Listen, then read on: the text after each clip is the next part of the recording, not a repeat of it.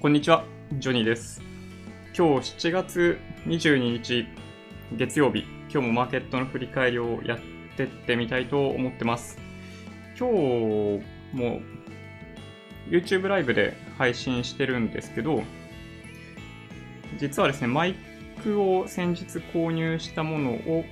利用して配信してます。で、もしかすると、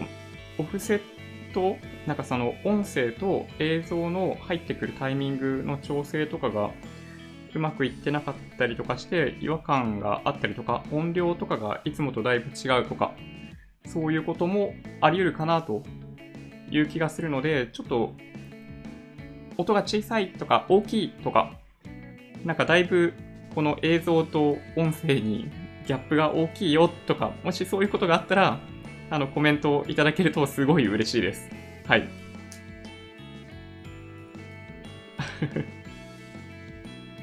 おはようの時間帯の方もいらっしゃるんですね。はい。じゃあちょっとですね、マーケットの振り返りの前に、あの、香港のニュースをお届けしてからマーケットの振り返りやっていこうかなと思ってるんですね。あ、どうですかね？声戻りました？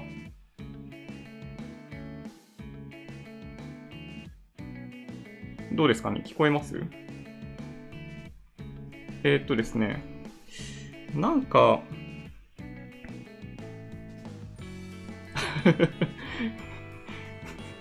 これ映像だけで分かったら、まあ、なんかとてつもないですよね。あれ今も聞こえないです？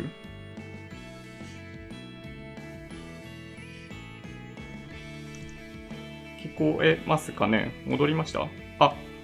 ありがとうございます。なんかね、ちょっと、OBS ってソフトで配信してるんですけど、なんか挙動が不安定な感じが若干してますね。戻りましたかねめっちゃ香港のニュース出てますよね、今ね、画面上。ちょっとじゃあ、そのままひとまず続けてみようかな。はい。えー、っと、一瞬飛んでしまいましたね。香港でも参加者を白シャツ集団が襲撃、中国本土近くの地下鉄でというのがあってですね、これ、なんか見ました？皆さん。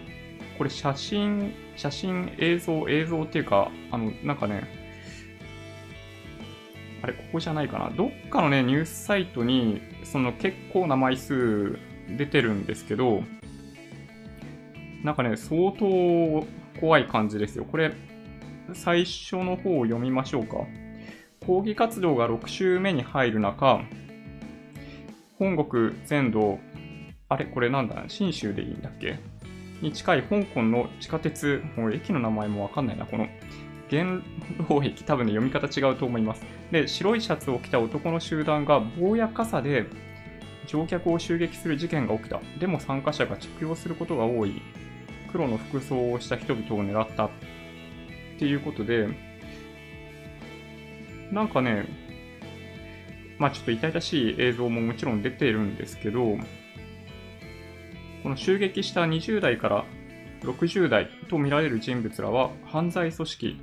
これ3号会って読むのかな？わかんないですけど、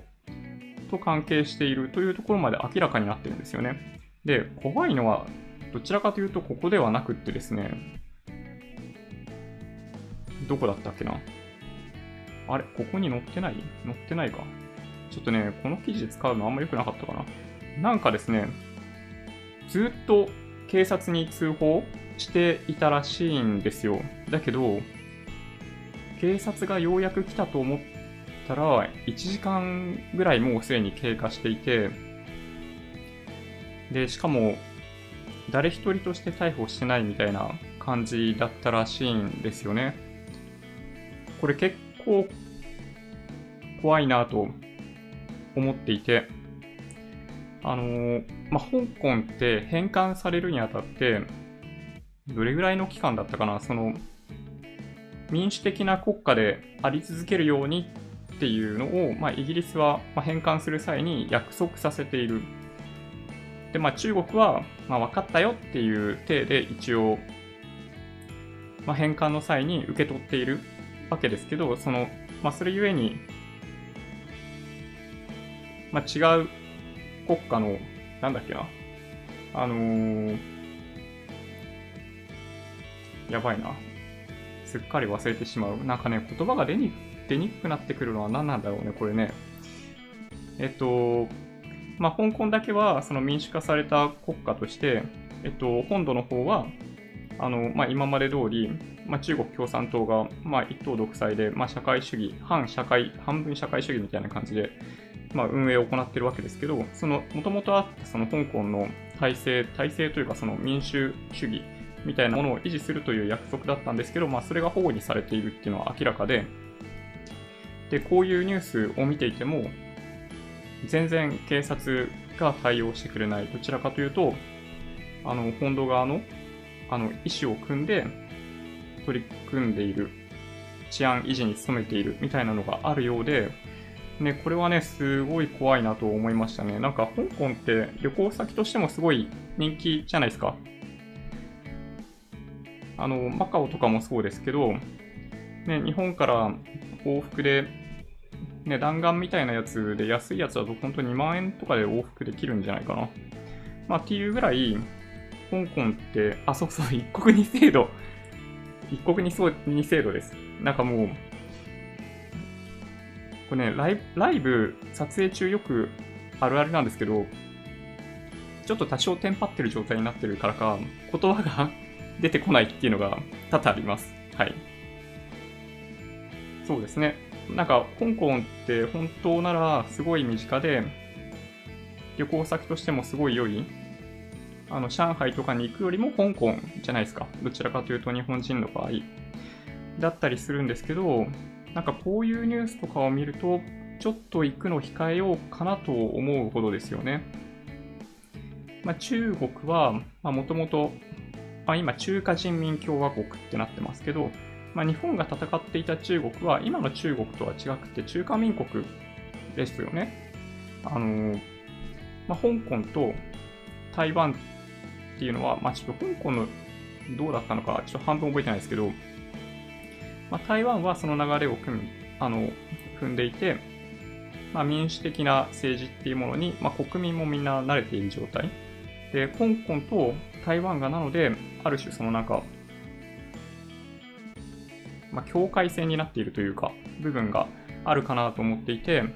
まあ、西側諸国っていうのはこの香港、台湾が共産主義化してしまう、その中国の本土の思想に全て移り変わってしまうっていうのを何としてでも防がないといけないっていう状況だったり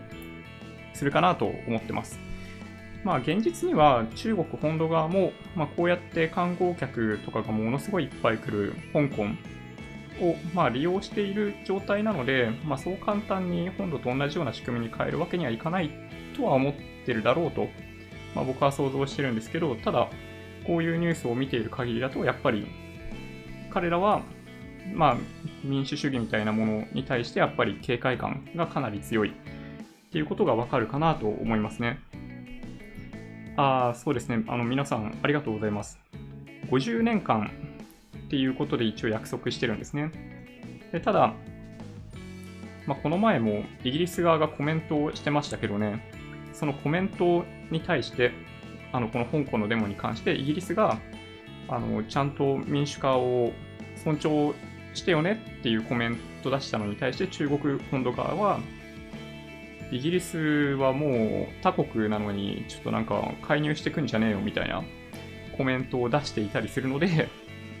やっぱりね、なんか約束は約束に過ぎないんだなとちょっと思ってしまいました。はい。ちょっとね、次行ってみましょうか。じゃあ、マーケットを見ていきたいんですけど、まあ、そんなに大した動きなかったですね。参院選があったというのに、マーケットとしてはほとんど動きがなくて、21,416円79銭、マイナス50円みたいな、そんなマーケットですね。先週の木金と長い陽線、長い陰線があったにもかかわらず、その参院選明けの月曜日、あの、ものすごい実態の短い、まあ、気迷気迷っている感じの線ですね。これ、ちょうど25日移動平均線の下ぐらいになってる感じですね。なんかよくわかんないですよね。日経平均がマイナス0.23%。で、対してトピックスがマイナス0.49%。まあ、直近だと、確か木金はトピックスの方がパフォーマンスが良かった気がするんで、まあ、今回はトピックスが、まバランスを取りに行って悪いみたいな感じ。で、陰線になっていて、まあ、やっぱりその25日移動平均線よりも下。というのが現状ですね。なんか今日のマーケットは本当に何も影響がなかったというか、なんか動きがないですね。米ドル円が今107円89銭とかで取引されてますけど、そうですね、動き小さいですね。で、ちょっとね、気になったかなと思ったのは、どっちかっていうと、その中国、上海総合指数で、この日足のチャートで見たときに、この赤い線、50日移動平均線をなんか意識しているように見える。で、そこを支えに上に行きたいのかなと思ったんだけど、上に行きたがってるわけじゃないのかな、どうなのかなっていう動きが続いてるんですよね。まあそんな感じ。まあということで、まあ、ちょっとね、この後、まあ、参院選のニュースっていうのも取り上げたいとは思ってるんですけど、今日は参院選の結果を受けて動かないと決めたマーケットだったような気がします。日経平均の PR は、まあ、なのであんま変わってないですね。11.98倍、PBR が1.07倍で、引き続き数字上は、まあ、改造音ですね。この緑のところが14から16倍だと思うんですけど、まあ、それよりも下を推移しているので、まあ、数字だけ見るといいんですけどね。あの、想定為替レートとかそういうのを考えると、やっぱり、まあ、決して今のが割安ではないというふうに言えるかなとも思います。JPX で出来高見ていくと、東証一部が少ないですよね、これね。9億株売買代金もだいぶ商い少なくて1兆6000億円。値上がり730、値下がり1318、変わらず102という風になってます。はい。なんかね、そんな感じ。何なんでしょうね、なんかね、本当に、どうしたいのかがあんまりわからない。新高値銘柄数が43あって、新安値銘柄数が26。まあ、決してね、悪い数字じゃないんですよね。トレーダーズウェブで新高値、新安値の業種別の動向を見ようかなと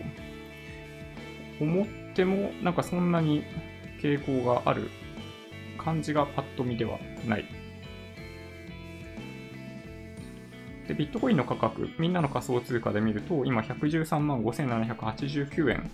になっていて、まあ、日中の動きもやや、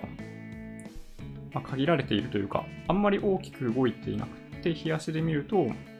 まあ、この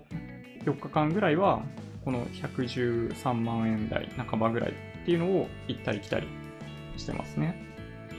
はい。で、まあ今日は、まあもともと月曜日っていうこともあって、まあニュースが少ないんですけど、まあ参院選がありました。これね、NHK のサイト、まあ選挙スペシャルサイトみたいなところですけど、結果こんな感じですね。あの、まあ、改選前の議席数を与党側が確保するみたいな、まあ、そういうサプライズはもちろんなかったんですけど、まあ、それも含めて予想通りでしたよね。で、この中でいくと、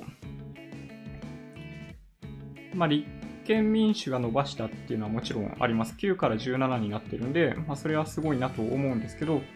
あ、選挙対策をしっかりやってきたみたいな側面があるかなと思っていて、ここもね、決して驚くような内容ではない。で、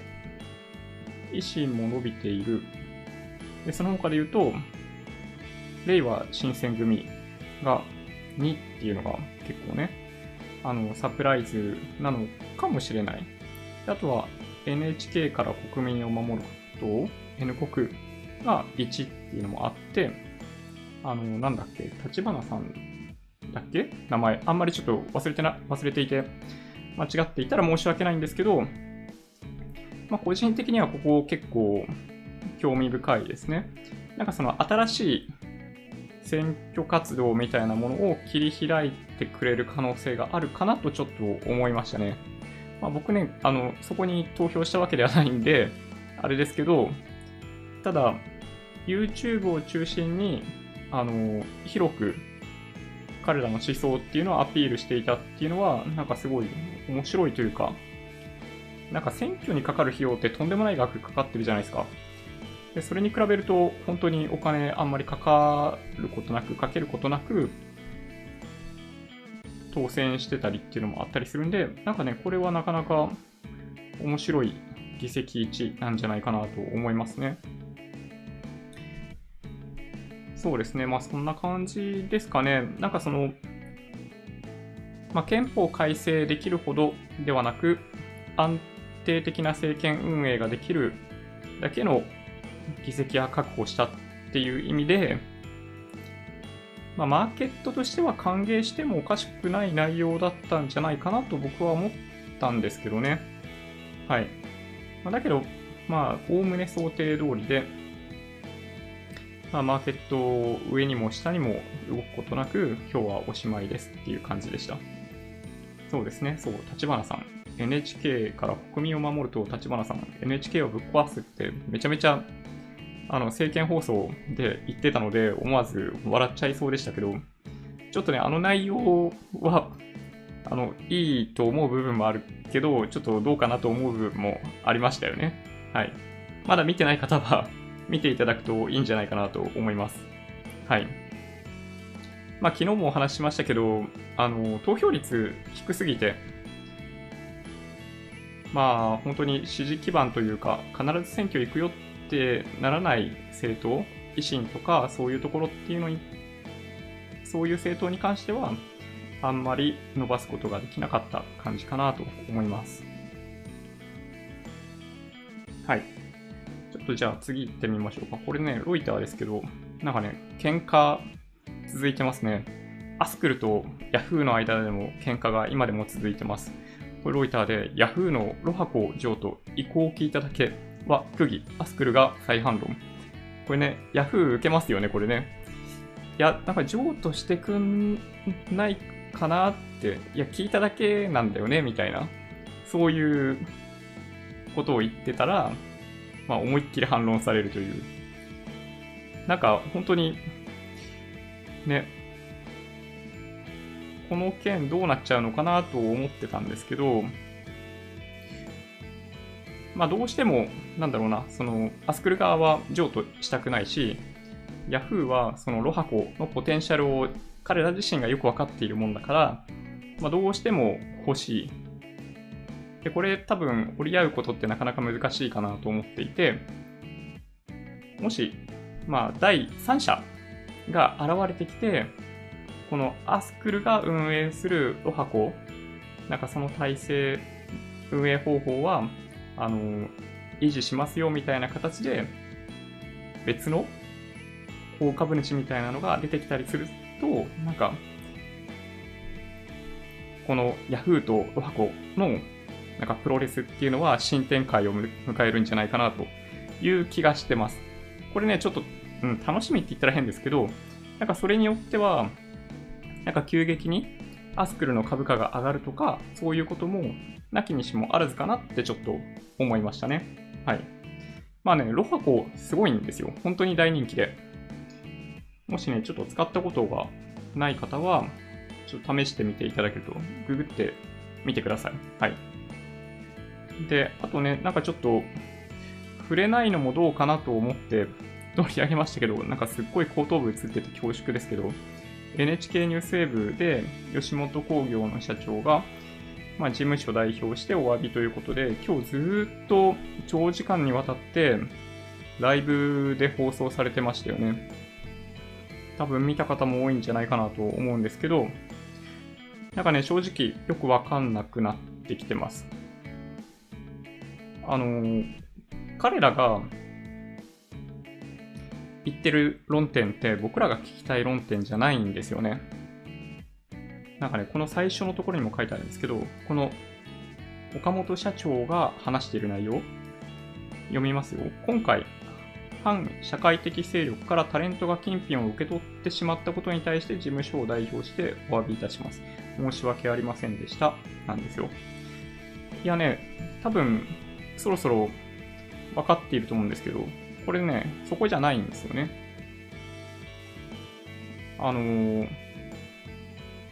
ポイントはどっちかっていうと、まあ、その気づかずして金品受け取ってしまったのはどうしようもないと思っていて、彼らも地球上で生活をしている以上、そのあらゆる企業との関わりっていうのはどうしてもあったりする。なので、それはしょうがないと思うんですけど、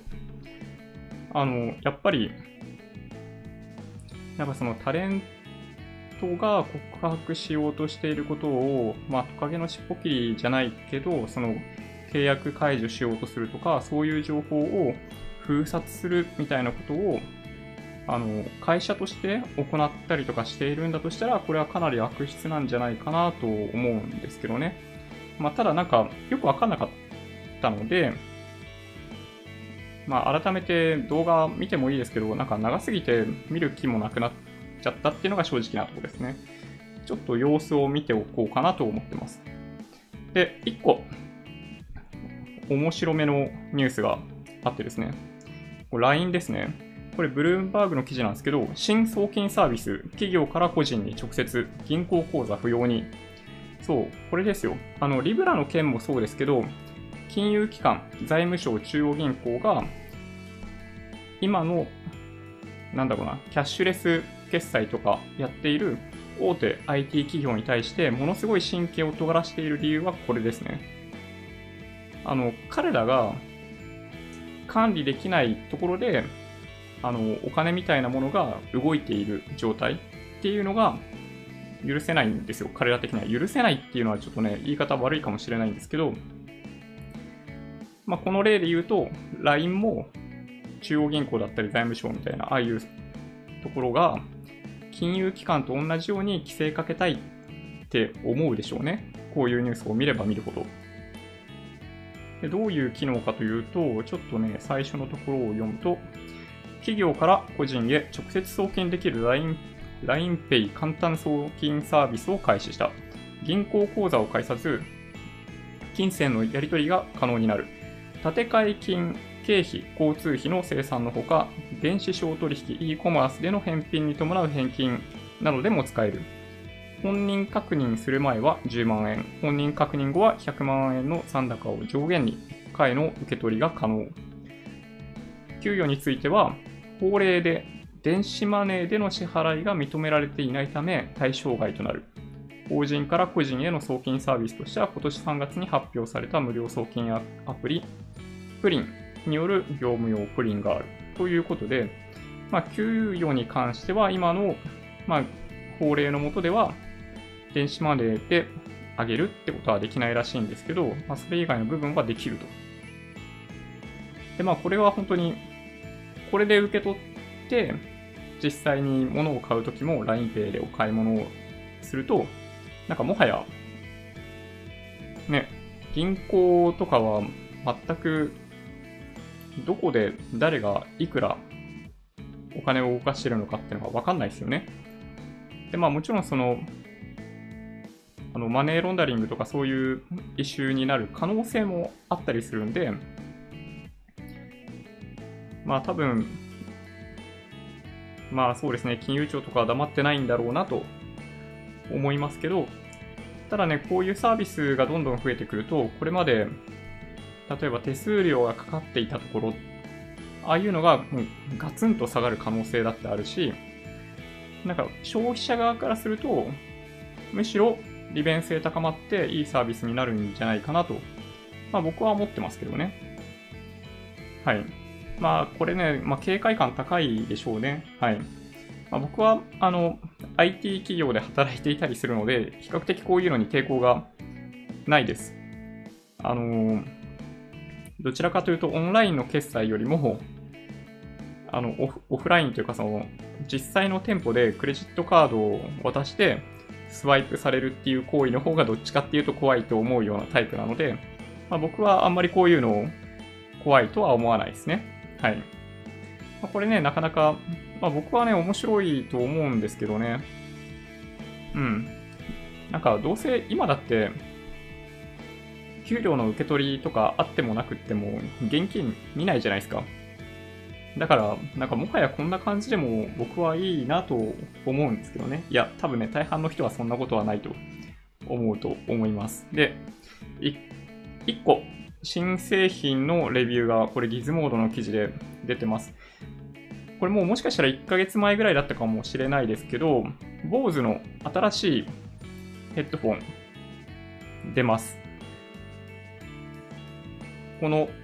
NCH700 っていうモデルで、今ってクワイエットコンフォート35、2みたいなのが、なんだろうな。まあ一番ハイエンドなマシン、マシン、ヘッドフォンとして、まあ、みんな利用してくれている、まあそういうラインナップになっていると思うんですけど、ちょっとね、違うラインナップとしてこれ出てるんですよね。だからもしかしたら、BOSE の中でも、まあ、この製品がどういう位置づけになるのかっていうのがちょっと決まってないのかもしれないと思いました。で、まあ、この中で、なんかそのノイズキャンセリング、ノイキャンの性能とかの話とかもあります。ちなみにね、価格はね、4万円超えるんですよ。400ドル。なんで、うん、とんでもなく高いヘッドフォンなのは間違いないですよ。で、ノイキャンの性能が、あの、ソニーの、わかりますかね？あの、マットな素材な感じでできてできてるやつ、この WH1000XM3 っていう、あの、史上最強のノイキャンヘッドフォンだと言われているものと、なんか同じぐらいみたいな、まあ、レビューですのね。これを聞いてる感じだと。で、まあ、ただね、これ、パッと見のデザイン非常にいいんですけど、このヘッドフォン折りたためなかったりみたいな欠点もあるらしくって、まあ、そういう意味だと、まあ、今このタイミングですぐにあの手を伸ばすほどの、まあ、製品ではないのかもしれないんですけど、これちょっとその辺に製品で回ってきたら、実際に音聞いてみたいなって思いますよね。もしかすると、すごいいいかもしれない。ちょっとね、わかんないですね。はい。まあ、みたいなのがあったんで、まあ、楽しみだなと思いました。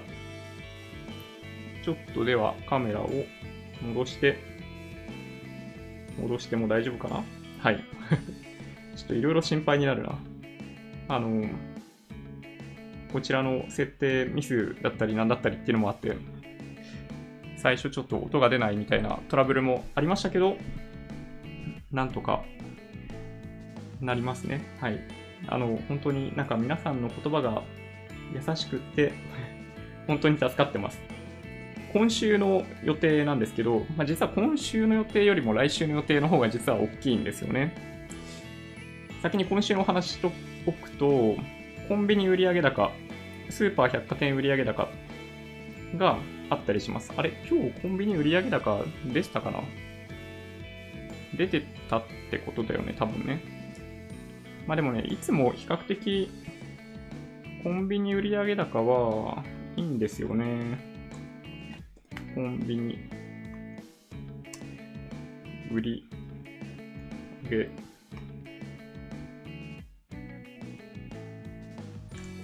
売上高出てるかな？あ出てますね。ちょっとだけ切り替えてみると、コンビニ売上高、どうしようかな。このロイターの記事行ってみる。あー、でも珍しいですね。コンビニ既存店売上高前年比0.02%減。8ヶ月ぶりマイナスなんですね。あ、まあ天気の問題なんですね。これね、6月気温が低く、飲料、アイスクリームなどの売れ行き不振。なるほど。来店客数も前年比2.2%減。あ、でもこれ逆に、ね、来店客数が2.2%減なのに、売上高はわずか0.02%減なんですね。なので、まあ、客単価が上がっているっていうことだと思うんですけど、ね、まあ、この数字見たらどっちかっていうとマイナスだけど、ポジティブな内容なのかなっていう感じがします。はい。なんかね、まあでもこれ、あの、季節的な要因で、まあマイナスになってますけど、基本ね、毎月強い数字が出てくるんですよ、コンビニ売上高。で、逆に明日多分出てくる全国スーパー百貨店売上高は数字がいつも悪いんですよね。はい。まあでも分かりますよね。消費者側の行動が変わってきているんで、まあそれが理由です。で、あとは、あ、でもね、今週1個大きいのがありますね。あの、イギリス与党党首選で、まあ、下馬評でいくと、ジョンソンさんが首相になる可能性がある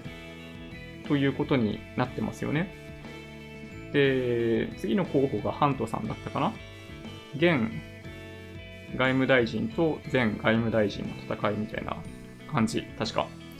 で、二人ともブレグジットに関しては強硬派っていうことになっていて、まあ合意なき離脱をするわけじゃないけども、10月末に控えているブレグジットに向けて、まあ必ずそこで EU を抜けるって言ってる2人ですね。なので、まあ、ちょっとね、こっからブレグジットの話題っていうのはじわじわ盛り上がってくるのかなっていう気がします。8月、9月、そして10月うん。っていう感じですかね。なんか本当に株式市場は、なんか材料を欲しがっていたりするんでね。多分、次はイラン情勢で8月は話題になって、また、9月ぐらいに中国との話題になって、10月にブレグジットかみたいな、なんかまあそんな感じだったりするかなとちょっと思ってたりします。で、あとは、業績発表が増えてきますね。水曜日に日本電産、キャノンがあります。日本電産はいつもその中国のマーケットをまあ、どういうふうに見ているかっていうのがちょっとわかるようなコメントを出してくれたりするんで、みんな、あの、長森さんの話っていうのを待ってますね。はい。で、25日は富士通とか日産がありますね。あと ECB 理事会がありますね。で、26日金曜日が特部 CPI みたいな指標もありますけど、まあ、東京エレクトロンん？ドコモ、キーエンス。ああ、でもそうですね。来週イベントって言っていたのは FOMC のことなんですけど、4、6月の GDP 速報値が金曜日出てくるんですね。これもしかしたら材料視されるかもしれないですね。今、マーケットってだいたい0.25%利下げするっていう前提で動いてると思います。0.5だと、まあ、サプライズで株価上がるかもしれない。まあ、だけど円高になったりするんで、日本株が決して上がるわけじゃないと思うんですけど、0.25%だけだと、ちょっとがっかりみたいな感じ。で、日本からすると、だからどっちでもなんか微妙みたいな感じの FOMC で、で、日銀の金融政策決定会合があるんですけど、なんでそうなっちゃってんのかよくわかんないんですけど、スケジュールが FOMC よりも前に日銀の金融政策決定会合があるんですよ。だからね、なんか黒田さんどうすんのかなってちょっと思ってますね。黒田さんが想定しているような範囲のことを FRB が決める分にはいいと思うんですけど、なんかそうじゃなかった時にどうなっちゃうのかなっていうのがちょっと気になってますね。はい。そんな感じかなそうですね。なので、まあ、今週イギリス与党の党首選と、まあ、あとは金曜日、アメリカの4、6月 GDP 速報値があって、その辺を踏まえた上で、来週の日銀金融政策決定会合だったり FOMC みたいな流れになると思います。はい。まあ、だからまあ今週は様子見なのかもしれないですね。そういう意味でいくと。そんな感じですかね。はい。そうですね。ついに吉本興業について喋ってしまいました。なんか気になるところありますかね？なんか今日はね、本当に最初に声が入ってなくてというか、なんかね、OBS の中でそのデータのソースを動かしたら、なんかね、消えちゃったんですよね。ちょっと、まあも、もしかしたら僕の純粋なオペミスかもしれない。はい。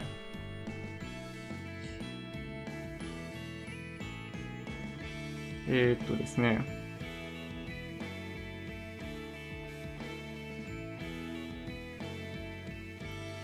そうですね、1個、初心者株さんの質問を取り上げようかなと。質問なのですが、えー、楽天 VTI と SP500、厳密にほぼ同じチャートの中、ジョニーさんはなぜ SP500 を買われているのですか？楽天 VTI は買われていないですか？そうですね、楽天 VTI 買ってないですね。S&P500 と確かにほとんど同じですね。確か楽天全米株式の方が小型株まで拾えているような構成になっていたような気がします。で、これ、実は過去に1回調べたことがあって、その2つのパフォーマンスがどう違うか。もうね、ほぼ限りなく一致してますよ。あの、で、すごい長期で見たときに、ちょこっとだけ S&P500 の方が良かったりするんですよね。なので、あのー、そう、引き続き SP500 だけにして買ってるって感じですね。はい。まあ、はい。それだけの理由ですね。それ以外にあんまり特別な理由はないです。はい。ちょっとじゃあ、今いただいたコメント、KI さん。観光でおすすめの国ありますか？これ難しい質問ですね。僕結構ね、大人になるまで海外旅行をほとんどしたことなくって、なんかかつて学生の頃に1回だけアメリカに行ったことがあったんですけど、その後、多分ね、10年以上どこにも行ったことなくって、インドネシアに行ったんですよね。で、その後もまたしばらく行かなくって、なんかね、35ぐらいの時に、なんか海外旅行がすげえいいと。で、F1 はぜひ現地で見るべきだっていうのをものすごい僕にそそのかす若者がいたんですよ。で、まあ F1 楽しいし、確かに、あの、海外もいいかなと。なんか、英語しゃ喋るような機会をもうちょっと増やしたいみたいなのもあったんで、それでね、最初にシンガポールに行きました。F1 見に行ったんですよ。で、一人で行って、そしたらね、やっぱ、すごい楽しかったですね。一人で旅行に行く楽しさを知ってしまったのは、本当に、ちょっとね、恐ろしいような気もするんですけど、シンガポールは安全だし、あの、飛行機もそんなに高くない。往復で安い時は5万円ぐらい。で、そうですね、あのタクシーとか使わないで、電車？地下鉄？あとは、向こうの携帯も、なんだ、シングテルってキャリアあるんですけど、国営かなんかの。あそこで15ドルぐらいで SIM 買っとくと、もうすごい速い速度で、あの、ほぼ無制限みたいな状態で使えたりとかするんで、なんかね、シンガポールがすごいね、好きですね。今でも大好きですね。ちょっとやっぱり繰り返し言ってるとエキサイティングな感じはやっぱりなくなってくるんですけど、まあ、3日4日あれば大体のところにも行けますし、まあ、足を伸ばせばジョホールバルとかシンガポールからバリに行って帰ってくるみたいなこともできるんで、まあ、なかなかいいとこじゃないかなと思いますけどね。まあ、ただね、やっぱね、個人的には F1 開催地っていう意味でいくと、一番のおすすめは、メルボルンですね。メルボルン最高だと思いますね。あの、カンタスが今直行便でメルボルンがあるんで、すごい早い段階で予約をすれば往復で8万円ぐらい。で、宿泊、ホテルは、だいたいね、1泊1万5千円あれば大丈夫だと思う。で、それちなみにグランプリウィークの予約ですらそんな感じなので、多分そうじゃない時期だったらもっと安い。で、英語だし、安全だし、その市内はトラムで大体どこへでも移動できるみたいな感じになってるんで、僕はね、メルボルン大好きですね。まあ、あとはヨーロッパとかも、まあ、どこ行ってもいいですけどね。うん。まあ、そんな感じですね。いっぱいあります。あの、まあ、僕個人的にはあんまり人が行かなそうな国の中でもう一回行きたいなと思っている国を唯一挙げるとすると、マルタですね。実は新婚旅行で行ったんですけど、マルタはね、すごいおすすめです。安全だし、なんだろうな、そんなに高くない。で、英語なんですよね。ユーロ圏で英語で安全で値段が高くない。僕はね、なんかマルタすごいいいような気がしますね。あの、ターキッシュエアラインかなんかで行ったんですけど、飛行機往復と、なんかね、ヒルトンかなんかに泊まったんですけど、4泊か5日、5泊かして、1人13万とかそんなもんで、うん、めちゃめちゃ、あんなにコスパのいい、なんかヨーロッパのリゾート旅行っていうのはないんじゃないかなと思いますね。マルタはめちゃめちゃいいですよ、本当に。はい。そうですね、ちょっとじゃあ最後に1個だけ回答します。初心者株さん、ジョニーさんは楽天経済圏をよく利用されてますか？してますね。あの、楽天スーパーポイントに最終的に流れ込むような形でお金を使っていることが多いです。で、まあ、一番いいのは今、海外旅行のお話しましたけど、あの、知ってる人は知ってると思いますが、あの、プライオリティパスっていうのを楽天のプレミアムカードを契約すると無料でついてくるんですよ。あの、プライオリティパスって、なんかね、海外一人旅とかでは、なんかね、最強ですよ、あのカード。もう主要な国際空港では、だいたい無料で利用できるラウンジがあって、だからそう、なんかご飯食べたり、あの飲み食いしたりみたいなのは、本当にめっちゃ便利。まあ、それがほとんど、そのプレミアムカードを、まあ、作っている理由になっていて、そう、プライオリティパスが欲しい人は楽天のプレミアムカードがいいんじゃないかなと思いますね。年会費1万円かかるんですけど、年間複数回、それでラウンジ使ったりみたいなのがあるんだとしたら、まあ結構それだけでもまあ、元が取れるんじゃないかなと思ったりします。ただね、欠点は、家族カードを作れるんですけど、プライオリティパスは、あの、1枚しかダメなんですよね。なので、ちょっとね、その点だけ、どうかなと思ったりしますけど、なんかそれ以外は、そうですね、カードの支払いから大体のお買い物も楽天市場とかで買っちゃったりとかするんで、そう、大体楽天スーパーポイントになっていってますね。だから、あんま使わないのはね、多分ね、旅行、逆に言うとさっき言ってた旅行ぐらいですね。はい。そんな感じですかね。はい。今日はちょっと新しい機材を使っていたりっていうのもあって、前半にハプニングがありましたが、なんとか終わらせることができそうです。はい。Twitter、Instagram のアカウントもあります。Twitter では日々流れてくるニュースに関してのコメントを流してます。Instagram はあのニュースとかマーケットの情報を流しようがないので、僕の私生活がなんとなくダダ漏れしているような感じになってます。興味がある方はそっちをフォローしていただけると嬉しいです。で、音声だけで大丈夫っていう方は、Apple のポッドキャストとか Google のポッドキャスト、あとはあの Spotify とかでも、ポッドキャストを聞けるようになってるんで、あの、ジョニーチャンネルみたいな感じで検索してみていただけると出てくると思います。はい。じゃあ、もし今日の動画が良かったっていう方は、高評価ボタンをお願いします。合わせてチャンネル登録していただけると嬉しいです。それでは、ご視聴ありがとうございました。バイバイ。